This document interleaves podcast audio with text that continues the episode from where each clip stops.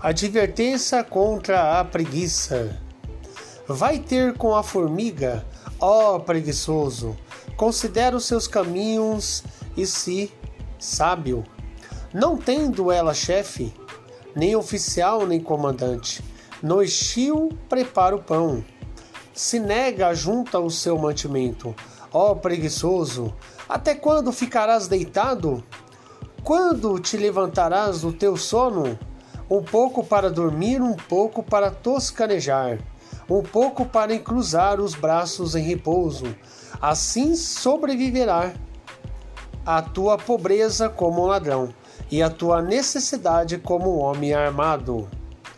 Provérbios capítulo 6, versículos 6 até o 11.